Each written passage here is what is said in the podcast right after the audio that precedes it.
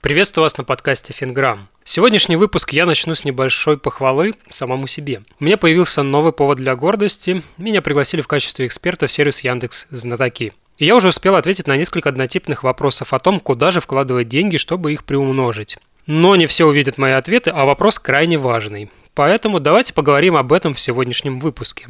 Начну я с вопроса к вам. Например, вы готовы вложить 100 тысяч рублей, пока не важно куда, и заработать на них через месяц еще 100 тысяч. Звучит классно, не так ли? А теперь уточняем условия. Шанс заработать равен шансу потерять все деньги. Ну что, тогда вы готовы вложиться? Скорее всего, уже нет. И это вполне логичный выбор. Во вложении денег существует одна простая аксиома. Чем больше риск, тем больше доходность. Когда люди, которые никогда не вкладывали свои деньги, сталкиваются с этим, они сильно разочаровываются, потому что хотят заработать много. Ну и вкладываются во всякие финансовые пирамиды, форекс, бинарные опционы и так далее. А исход, как вы уже догадались, тут один. Они все теряют. Чтобы не повторять их ошибки, вот вам список вариантов адекватного вложения денег с описанием возможных рисков и доходности.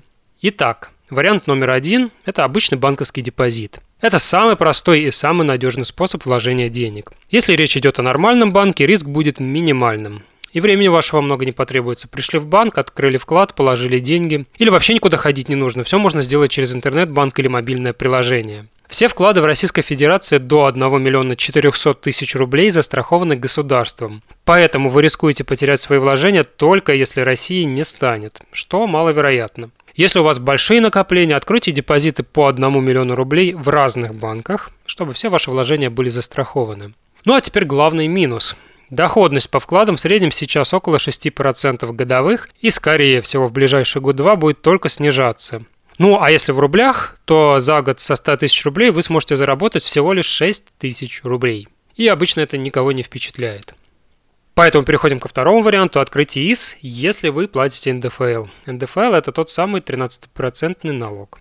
Если коротко, индивидуальный инвестиционный счет, сокращенно ИИС, это специальный брокерский счет – его придумало государство, чтобы больше людей в Российской Федерации становились инвесторами и покупали ценные бумаги. Особенность ИИС в том, что за пополнение этого счета вам положен налоговый вычет. Если вы платите НДФЛ, то за год по закону вы можете получить до 52 тысяч рублей. Для этого нужно пополнить ИИС на 400 тысяч рублей. И так можно делать каждый год.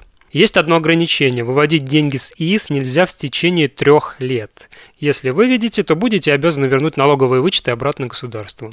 Мой подход к вложению денег через ИИС такой. Покупаем надежные ценные бумаги, которые дают 7-10% годовых. В сочетании с налоговым вычетом в 13% доходность за первый год получается 20-23% годовых что очень круто, учитывая низкий уровень риска. Таким образом, за первый год ваши 100 тысяч рублей превратятся в 123 тысячи рублей. Подробнее о том, как использовать ИИС, какие ценные бумаги я покупаю и как получить налоговый вычет, я рассказываю в полном курсе финансовой грамотности. А еще советую вам поиграть с калькулятором доходности ИИС, это очень увлекательно. Калькулятор ищите на сайте fingram.me.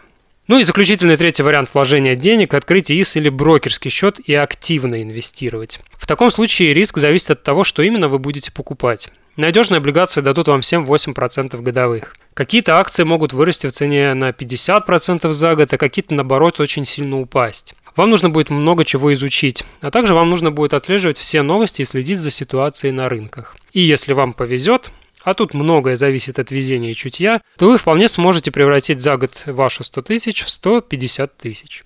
Отдельно стоит упомянуть фьючерсы и опционы, и речь не про бинарные опционы. Это то, на чем все новички теряют свои деньги. Я, кстати, тоже потерял. К счастью, вложил в это небольшую сумму. В первый месяц я сделал 20% прибыли, причем не годовых.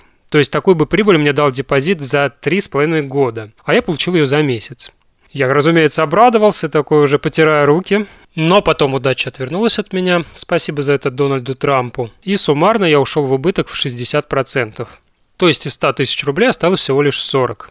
Так что тема с фьючерсами меня практически отпустила, теперь я не гонюсь за сверхприбылью и любую доходность выше депозита считаю хорошей. Вот и все. Да, я, кстати, не рассматриваю покупку недвижимости в качестве выгодного вложения. Если все посчитать, банковский депозит получается более прибыльным и гораздо менее рискованным. А на сегодня, пожалуй, закончим. Обязательно подписывайтесь на подкаст, чтобы ничего не пропустить. А если слушаете меня в Apple Podcast, пожалуйста, поставьте оценку и оставьте отзыв. Для меня это лучшая благодарность. На этом все. Выгодных вам вложений и до встречи в новом выпуске.